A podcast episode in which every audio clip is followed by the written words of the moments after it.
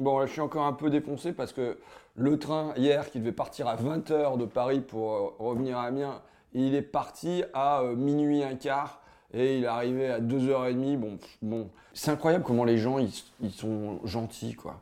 Ils acceptent. Il n'y a pas de poussée de révolte, t'entends pas des cris de colère. Bon, ils sont comme toi, tu vois, ils ont leur casque sur les oreilles pour certains. Même on trouve encore le moyen de sourire. Bon, euh, alors que peut-être parce qu'ils sont résignés ou habitués, il paraît que c'est l'une des pires lignes de France. Moi, ça fait 20 ans que je la prends, mais dans le début des années euh, 2000, il y avait un- un- une asso, euh, et euh, quand euh, les trains régionaux partaient pas, eh ben, les gens ils descendaient, ils allaient se foutre sur les voies devant les TGV. Et là, la SNCF, elle se pressait de ramener une locomotive pour faire démarrer euh, les trains régionaux. Pourquoi? Parce que c'est la lutte des classes ferroviaires. hein. Euh, le- les TGV, il faut les faire partir à l'heure et que tout roule. En revanche, les trains de région, on s'en fout un peu. Euh, et, moi, j'éprouve parfois, c'est pour ça que je dis les gens sont vraiment gentils, parce que dans ces situations-là, des fois, j'ai l'impression qu'on se fout de ma gueule et j'éprouve un sentiment d'humiliation. Ça doit nous amener, pour moi, politiquement, il nous faut un grand plan ferroviaire. Mais c'est une mesure à la fois sociale, permettre que les gens y, soient bien dans ces trains, et c'est une mesure évidemment écologique parce que euh, ça- l'objectif est de faire basculer du, transport de voyageurs et du transport de fret vers, euh, la, vers, le, vers le train. Quoi. Et, et se dire que dans ces moments-là, dans cette année où on te parle euh, de climat, de réchauffement, de tout ça, on va supprimer 2100 postes à la SNCF, c'est-à-dire qu'on est en train de casser encore plus, on est en train de casser encore plus l'outil qui devrait, sur le plan des transports, nous servir à la transition écologique. On parle de transition écologique, on est en train d'en casser l'outil principal sur le terrain des transports. Il n'y a pas que les transports, hein. il y a l'agriculture, euh, il y a le chauffage dans les maisons, il y a euh, l'industrie, mais sur le terrain des transports, la clé de voûte, ça devrait être la SNCF et on la casse en même temps qu'on lance une convention euh, citoyenne pour le climat. Tu vois, c'est aujourd'hui le lancement. Donc je, vais en dire un mot. Je, vais me répéter, hein. je vais me répéter un peu ce que j'ai raconté en commission, mais bon, qu'on réunisse comme ça euh, 150 personnes tirées au sort avec euh, du dosage euh, par euh, niveau de diplôme, par sexe, par lieu d'habitation tout ça, ça me paraît sympa. Je le dis, c'est un espèce de love story avec un écolo et on espère qu'à la fin il en sortira de la fumée verte. Quoi. Mais bon, maintenant c'est vrai que c'est pas une raison pour que Macron ne prenne pas des mesures en matière de- d'en- d'environnement. En attendant, voilà, il n'y a pas besoin d'attendre la fin de la convention pour ça. Euh, Tu, sais ce que c'est la Convention des ci- citoyennes pour le climat? Bon allez, on va faire comme si, comme si vous saviez, vous irez regarder euh, sur Internet euh, qu'est-ce que c'est que ce machin.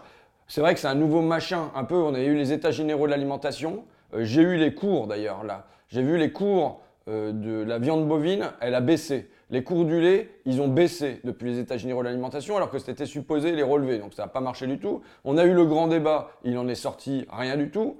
Euh, et là, on a un nouveau machin qui me paraît plutôt sympathique. Donc, on va essayer de le prendre au sérieux deux minutes. Macron a dit que les, propositions qui sortiraient de cette convention iraient par référendum à l'Assemblée ou par voie réglementaire sans filtre.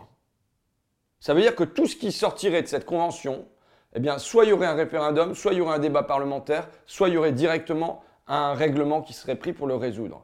Alors là, on voit qu'il y a un conflit interne. euh, c'est l'objet d'une lutte, sans filtre. Parce que le gouvernement, dans sa lettre de mission pour mettre en place cette convention-là, il a enlevé le sans filtre. En gros, euh, vous, vous- vous allez nous faire des propositions et puis c'est nous qui allons trier dedans et on va bien voir euh, ce qu'on gardera, ce qu'on gardera pas, ce qu'on passe par référendum ou pas et ainsi de suite. Donc il peut y avoir un premier combat pour rappeler que c'est sans filtre, a dit Macron. Tu vois, on s'appuie sur l'autorité euh, présidentielle pour ça. Un truc que je proposerais bien sans filtre, tu vois, c'est l'interdiction de la publicité dans tous les espaces publics.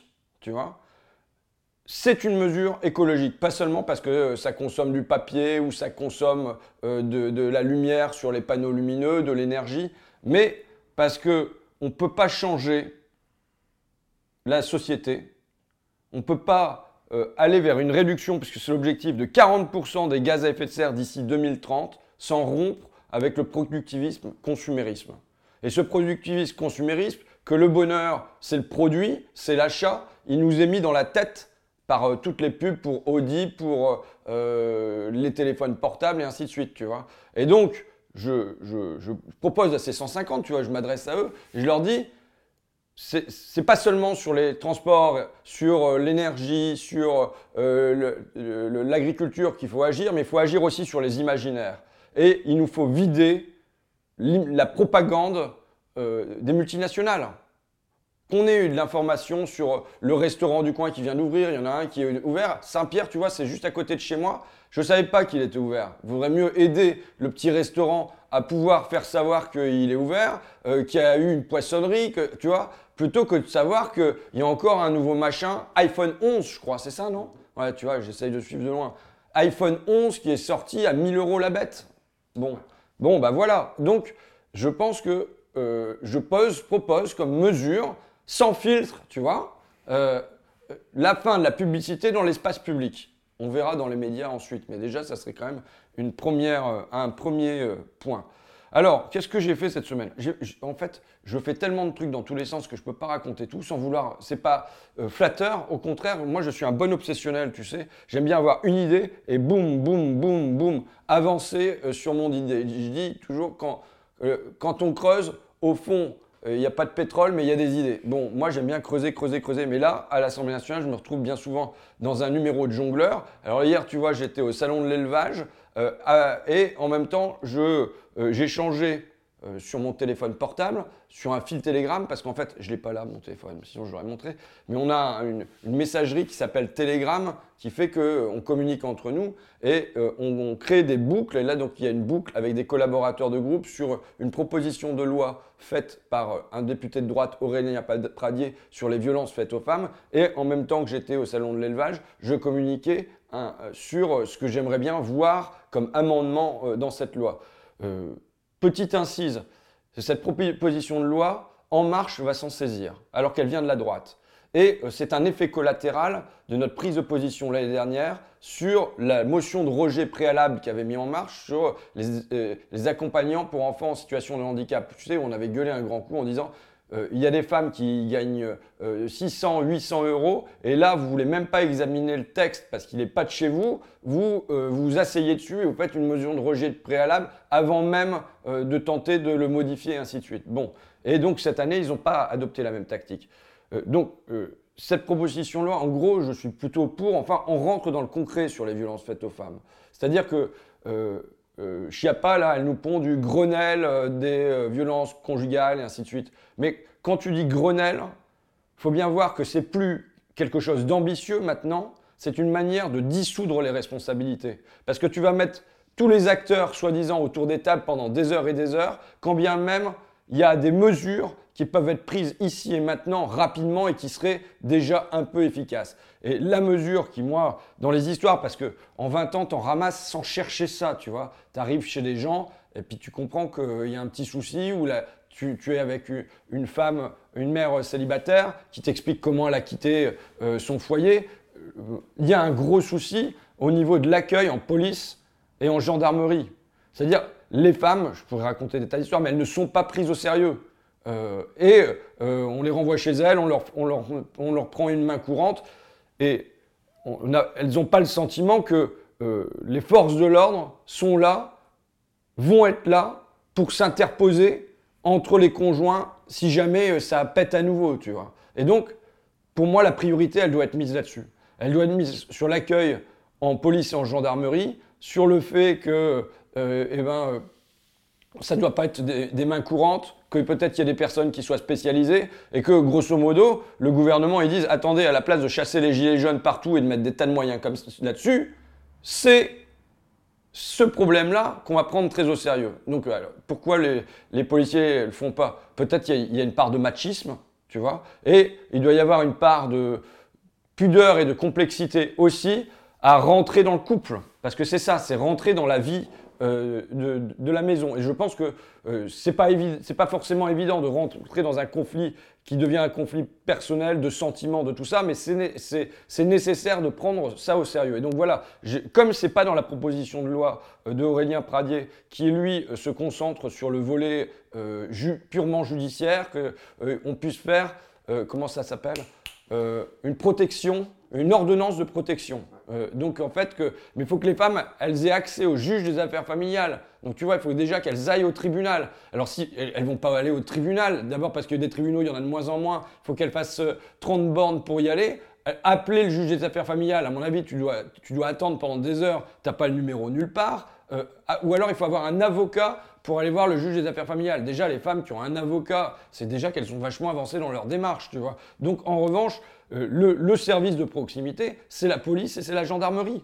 Et donc, c'est absolument ces personnes-là qu'il faut former et, qu'il faut dire, ça doit être pris euh, le, plus au sérieux possible. Donc voilà, j'ai pondu une série d'amendements pour... Alors, on est, on est, bloqué par un truc qui est l'article 40, c'est-à-dire que si tu dis, bah, il doit y avoir des affiches dans tous les commissariats avec euh, le fait qu'il euh, y a le numéro des affaires familiales et euh, il y a la procédure qui est inscrite sur le mur. La procédure, elle est inscrite pour les femmes éventuellement, mais elle peut être inscrite aussi pour le policier, pour l'éduquer, pour le, faire avancer là-dessus, tu vois. Mais si on te dit que tu dois coller des affiches, on te dit article 40, parce que ça a un coût de coller des affiches, donc on peut pas... Attends, tu vois, donc tu es bloqué par ce truc-là. Mais voilà dans quel sens j'ai travaillé, en gros. Je soutiens la PPL, en gros quoi. Maintenant, tu vois, c'est... Euh, alors, tu vois, tu me relances là-dessus. Mais c'est comme s'il y avait une... On augmentait la répression dans la loi. Mais je me demande, moi, euh, euh, la loi, elle, n'est peut-être pas si mal faite que ça. C'est plutôt faire appliquer la loi aujourd'hui que j'ai l'impression, tu vois. Et donc, c'est comme si, des fois, quand tu es à l'Assemblée nationale, tu as l'impression que les gens, ils prennent les textes pour les choses tu vois, et que tu vas te batailler pour modifier la loi là-dessus, mais en fin de compte, c'est comment tu fais rentrer dans le concret des existences. Alors, sur Lubrizol, j'ai vu que Audrey Vernon, elle m'avait piqué une idée que j'avais, c'est-à-dire m'adresser à Warren Buffett, puisque Warren Buffett est quand même euh, le héros euh, de mon livre La guerre des classes, euh, qui remonte à plus de 10 ans, où je m'appuie sur sa formule. La guerre des classes existe, c'est un fait, mais c'est la mienne, la classe des riches, qui mène cette guerre et nous sommes en train de la remporter. Et euh, Audrey Vernon s'est adressée à, Warren Buffett, qui, pour, lui demander, j'imagine, de prendre euh, euh, ses responsabilités et de, payer sur un mode ironique. Mais l'accident Lubrizol, il a des conséquences jusque ici, là. alors, pas à Amiens même, mais dans ma circonscription. en tout, en Picardie, il y a 93 communes où il y a de la suie qui a été détectée. Et hier, il y avait une réunion chez un agriculteur à Piquigny, donc euh, chez moi, hein, euh, avec un, gars qui, s'est bien réveillé, François Delcourt, et qui a mis en place un, groupe Facebook victime du Lubrizol. Et il y avait 52 agriculteurs présents quand même. 52 agriculteurs qui se disent mais qu'est-ce qu'on va faire de notre lait? Mais parce qu'il il faut qu'ils s'en débarrassent. Mais ils ne peuvent même pas s'en débarrasser dans leur champ parce que s'il y a des produits à l'intérieur du lait bah, ça va contaminer leurs terres. Peut-être que leurs terres, elles seront plus utilisables. Et puis, euh, euh, bon, on leur dit, bon, en gros, de toute façon, s'il y a déjà eu de la suie sur vos terres et que ça la rend inutilisable, vous pouvez rajouter du lait dedans, euh, ça va pas changer grand-chose. Donc, on, est un peu dans, dans ce, ce, bricolage. Cette crise de Lubrizol, elle reflète un état de la société. la réaction du gouvernement en mode Tchernobyl, je caricature, mais Soyez rassurés, il n'y a pas de problème. Il euh, y, a eu 5000 euh, tonnes, c'est ça? 5200. Il y a eu 5200 tonnes de produits chimiques euh, qui ont cramé, mais n'ayez pas de crainte, c'est pas retombé.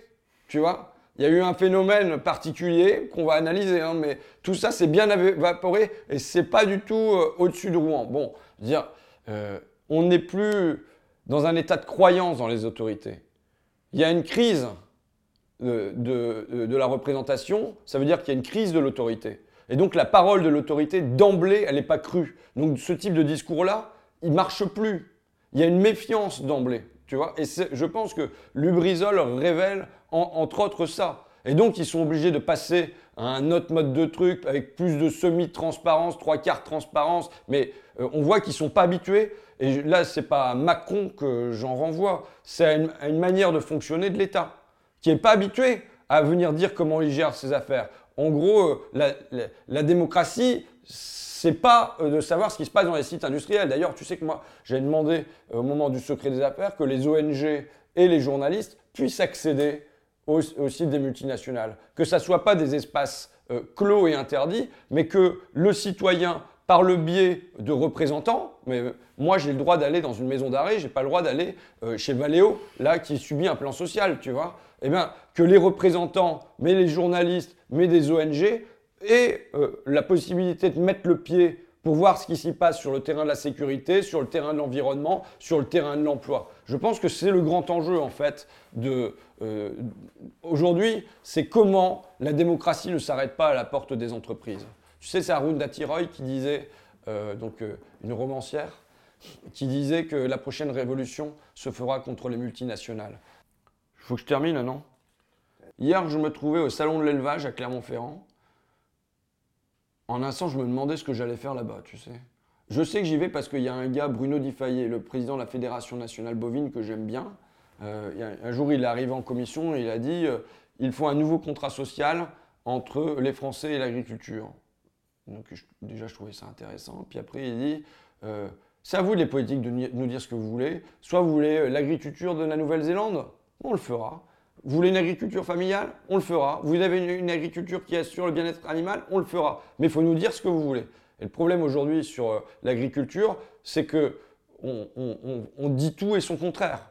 Euh, on dit qu'il faut une montée en gamme et en même temps, avec euh, l'accord sur le CETA, on permet l'entrée de produits nourris aux farines animales, avec sur les, dans, les pâtures de la céphate, enfin tu vois ce, que je veux dire. Et on te dit qu'il faut de la relocalisation de l'agriculture, et boum, on te la mondialise avec des accords euh, et même le, président de la commission des affaires économiques dit bah écoutez euh, on va importer de la viande du Canada mais c'est pas grave parce qu'on va en exporter en Chine. Bon bah, si c'est ça le projet, il faut le dire. Mais à ce moment-là, c'est la fin de l'agriculture familiale, en gros. Quoi. Bon, euh, j'y allais donc parce que j'aime bien ce débat sur. mais je crois que j'y vais aussi, j'y allais aussi pour une autre raison.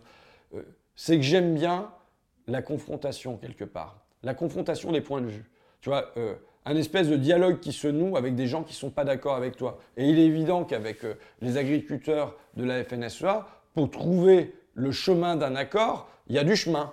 Tu vois, c'est évident.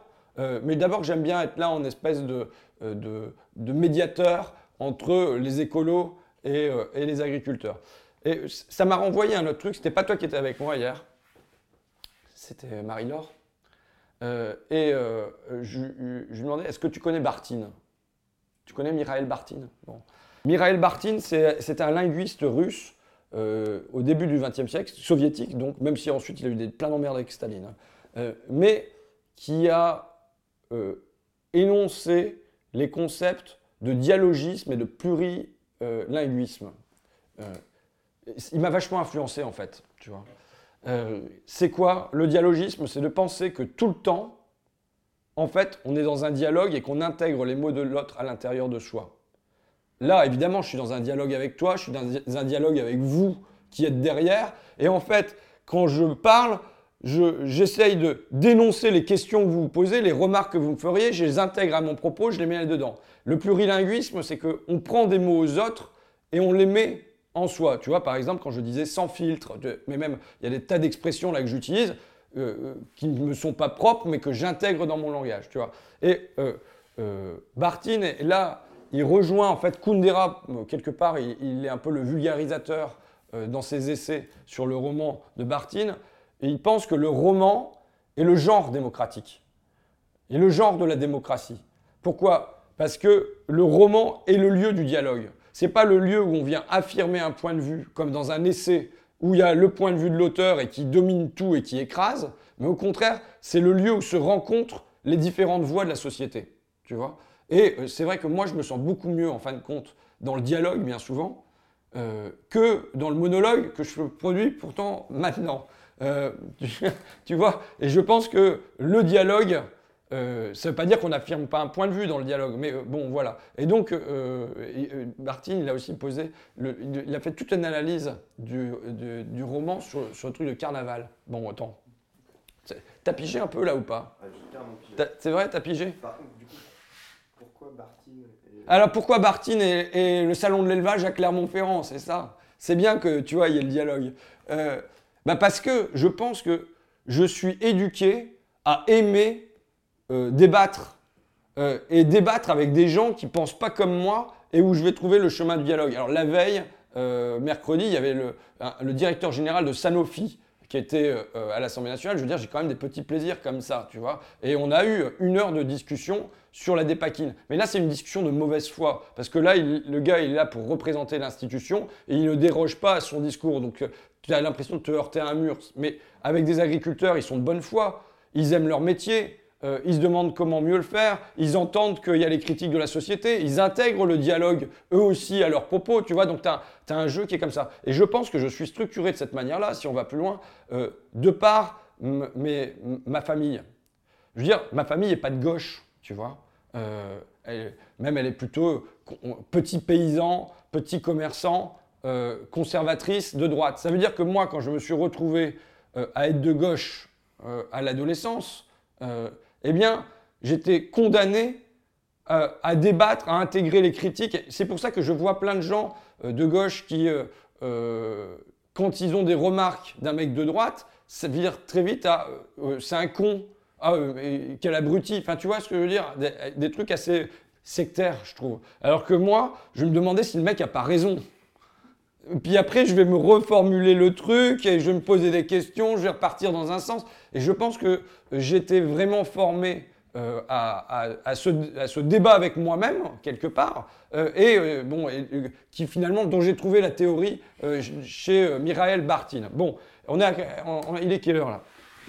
Faut que j'y aille. Eh, putain, parce que là, j'ai un rendez-vous à ma permanence. Donc, elle a, elle a 3 minutes d'ici, ma permanence. Donc, ça va. Mais il est 11h. Et j'ai un rendez-vous avec des associations d'un quartier populaire d'Amiens, Étouvie, parce que euh, euh, il y a un projet de démolition, rénovation avec l'ANRU, et en fait, l'ANRU, donc l'Agence nationale pour la rénovation urbaine, quand elle met en place un projet immobilier, automatiquement, elle demande, je crois, 20% de destruction de logements, ou je sais pas trop, mais ils ont un espèce de seuil, il faut détruire euh, du logement, il faut en détruire un certain nombre, sinon tu n'as pas les crédits de l'ANRU. Et eux, ils disent, mais on a des logements qui sont bien, pourquoi on nous les détruit On les aime bien, ceux-là. Et je sais que ça se passe dans plein de villes comme ça en France, et ils veulent porter une proposition de loi euh, en disant, voilà, on, remet en cause cette histoire de, je crois que c'est 20% de, de, suppression de logements quand il faut euh, avoir un, projet de rénovation urbaine. Donc voilà, je vais aller voir quelle est la, proposition de loi sur laquelle ils, ont travaillé. Bon, bah écoute, euh, débrouille-toi avec ça maintenant, hein, mon coco.